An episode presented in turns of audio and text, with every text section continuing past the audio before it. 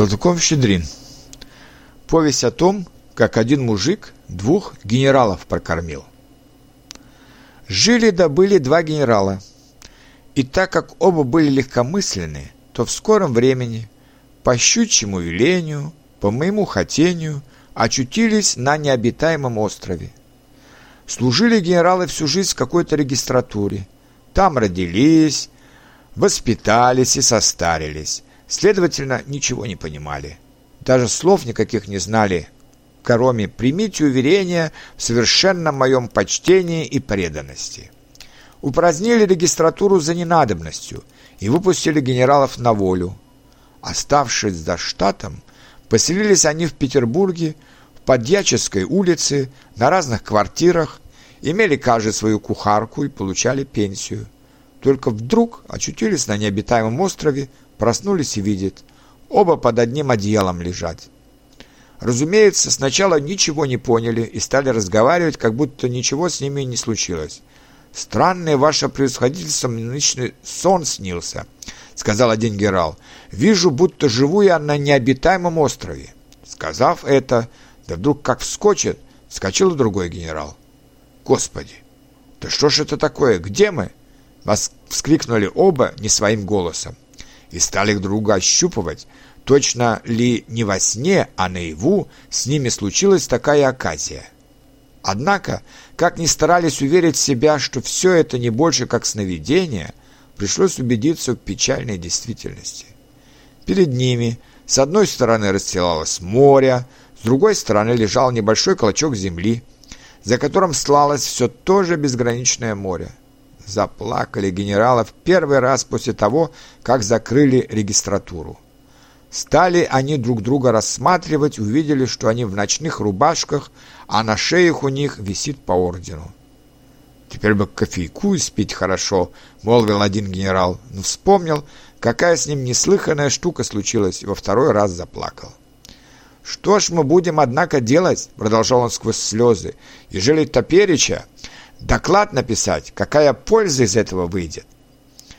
Вот что, отвечал другой генерал, пойдите вы, ваше превосходительство, на восток, а я пойду на запад, а к вечеру опять на этом месте сойдемся, может быть, что-нибудь и найдем. Стали искать, где восток и где запад. Вспомнили, как начальник однажды говорил, если хочешь сыскать восток, то встань глазами на север, и в правой руке получишь искомое. Начали искать севера, становились и так, и сяк, перепробовали все страны света, но так как всю жизнь служили в регистратуре, то ничего не нашли. Вот что ваше происходительство. Вы пойдете направо, а я налево. Это-то лучше будет, сказал один генерал, который, кроме регистратуры, служил еще в школе военных кантонистов учителем каллиграфии и, следовательно, был поумнее. Сказано, сделано. Пошел один генерал направо и видит, растут деревья, а на деревьях всякие плоды. Хочет генерал достать хоть одно яблоко, да все так высоко висят, что надо бы лезть. Попробовал полезть, ничего не вышло, только рубашку изорвал. Пришел генерал к ручью, видит, рыба там, словно в садке на фонтанке, так и кишит, и кишит. Вот кабы этак-то рыбки на подьяческую, подумал генерал, и даже в лице изменился от аппетита. Зашел генерал в лес, а там рябчики свищут, тетерева атакуют, зайцы бегают. Господи, еды-то, еды-то, сказал генерал, почувствовав, что его уже начинает тошнить. Делать нечего. Пришлось возвращаться на условленное место с пустыми руками. Приходит, а другой генерал уж дожидается. «Ну что, ваше происходительство, промыслил что-нибудь?» «Да вот нашел старый номер московских ведомостей и больше ничего».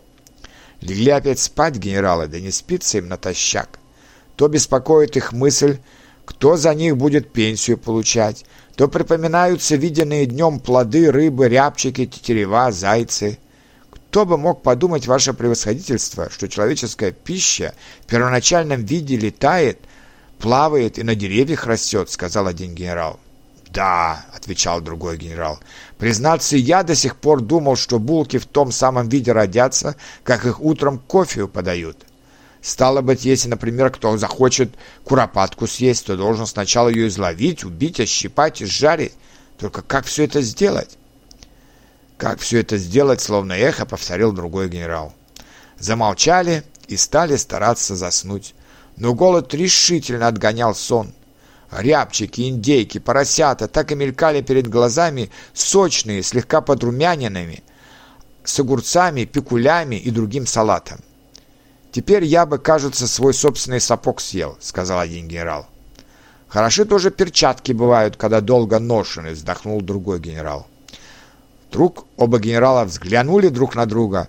В глазах их светился зловещий огонь, зубы стучали, из груди вылетало глухое рычание. Они начали медленно подползать друг к другу и в одно мгновение ока остервенились. Полетели клочья, раздался виск и оханье. Генерал, который был учителем каллиграфии, откусил у своего товарища орден и, и немедленно проглотил. Но вид текущей крови как будто образумил их. «С нами крестная сила», — сказали они оба разом, «ведь этак мы друг друга съедим». И как мы попали сюда? Кто тот злодей, который над нами такую штуку сыграл? Надо вашим превосходительство каким-нибудь разговором развлечься, а то тут у нас убийство будет, проговорил один генерал. Начинайте, отвечал другой генерал. Как, например, думаете вы, от чего солнце прежде восходит, а потом заходит, а не наоборот? Странный вы человек, ваше превосходительство, но ведь и вы прежде встаете, идете в департамент, там пишете, а потом ложитесь спать.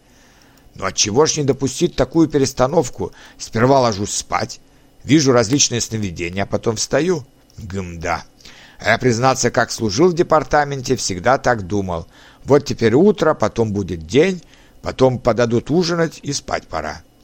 Но упоминание об ужине обоих повергло в уныние и пресекло разговор в самом начале. Слышал я от одного доктора, что человек может долгое время своими собственными соками питаться.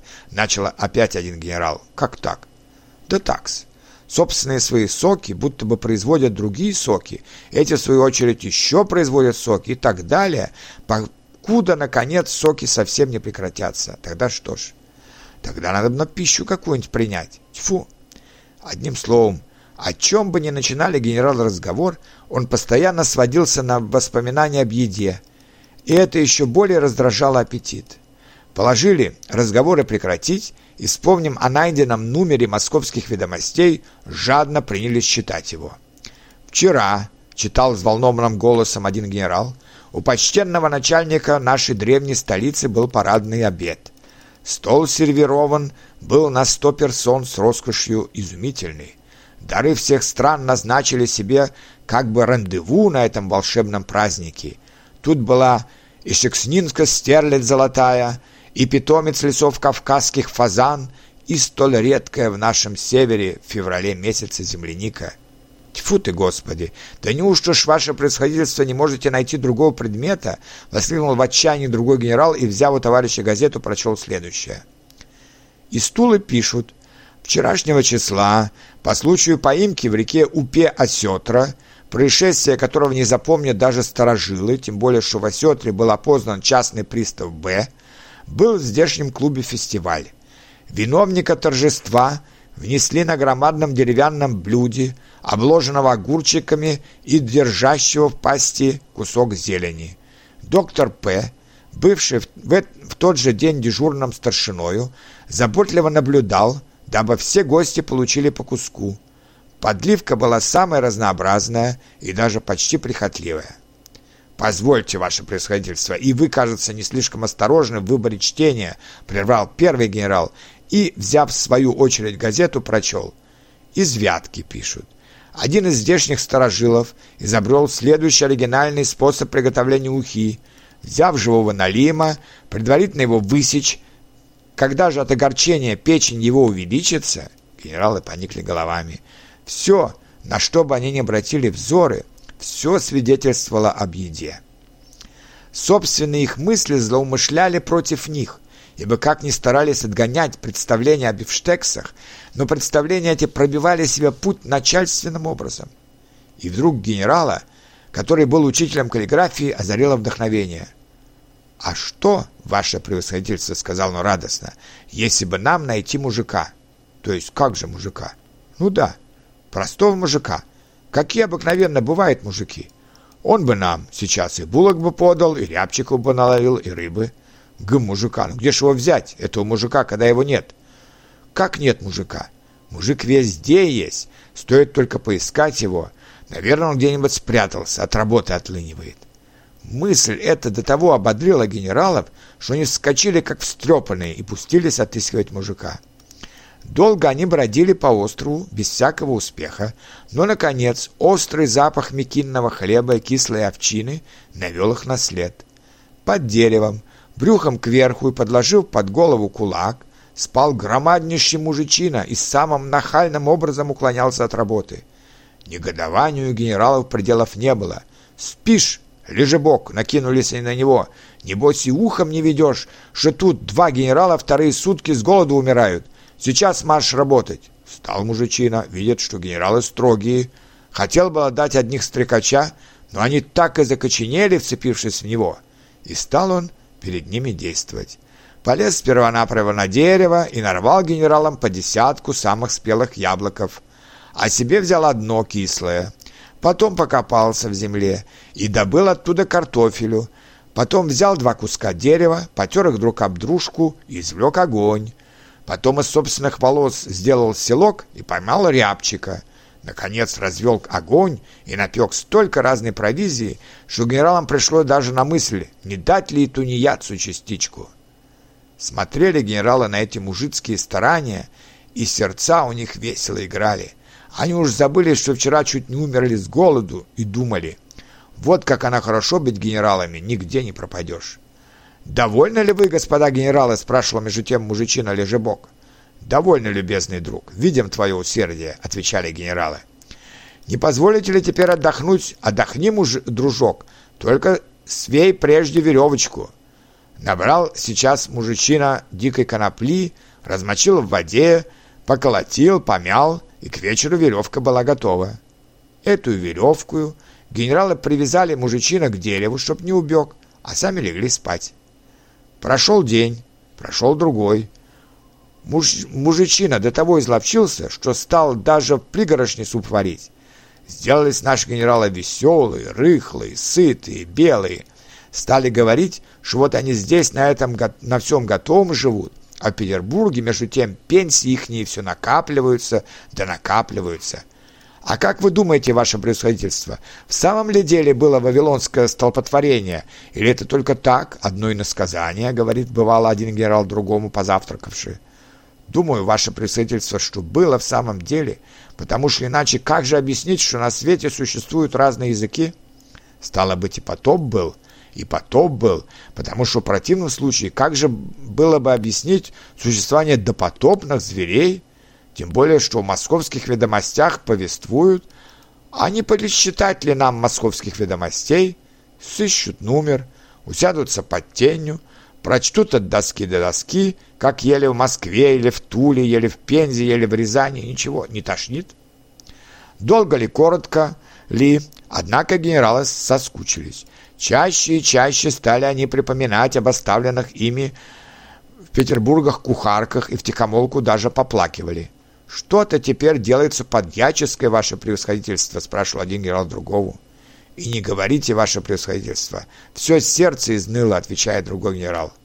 «Хорошо-то оно хорошо, здесь слова нет, а все, знаете, как-то неловко, барашку без ярочки, да и мундира тоже жалко». «Еще как жалко-то! Особливо как четвертого класса, так на одно шитье посмотреть голова закружится». И начали они нудить мужика — Представь да представь их подьяческую. И что ж, оказалось, что мужик знает даже подьяческую, что он там был, мед пиво пил, по усам текло, а в рот не попадало.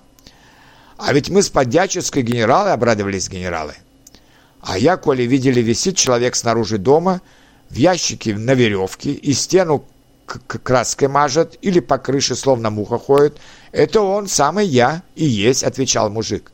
И начал мужик на бабах разводить, как бы ему своих генералов порадовать за то, что они его тунеядца жаловали и мужицким его трудом не гнушались. И выстроил он корабль, не корабль, а такую посудину, что можно было океан моря переплыть вплоть до самой Подьяческой. «Ты смотри, однако, канали, не утопи нас», — сказали генералы, увидев покачивавшуюся на волнах ладью.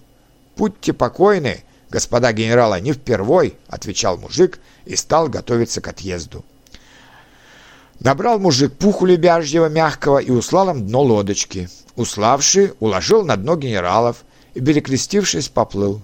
Сколько набрали страху генералы во время пути от бурь до от ветров разных, сколько они ругали мужичину за его тунеядца, этого не пером описать, ни в сказке сказать. А мужик все гребет да гребет, да кормит генералов селедками.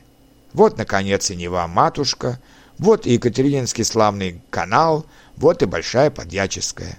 Всплеснули кухарки руками, увидевшие, какие у них генералы стали сытые, белые да веселые. Напились генералы кофею, наелись добных булок и надели мундиры. Поехали они в казначейству, и сколько тут денег загребли, того ни в сказке сказать, ни пером описать. Однако и об мужике не забыли. Выслали ему рюмку водки да пятак серебра. Веселись, мужичина.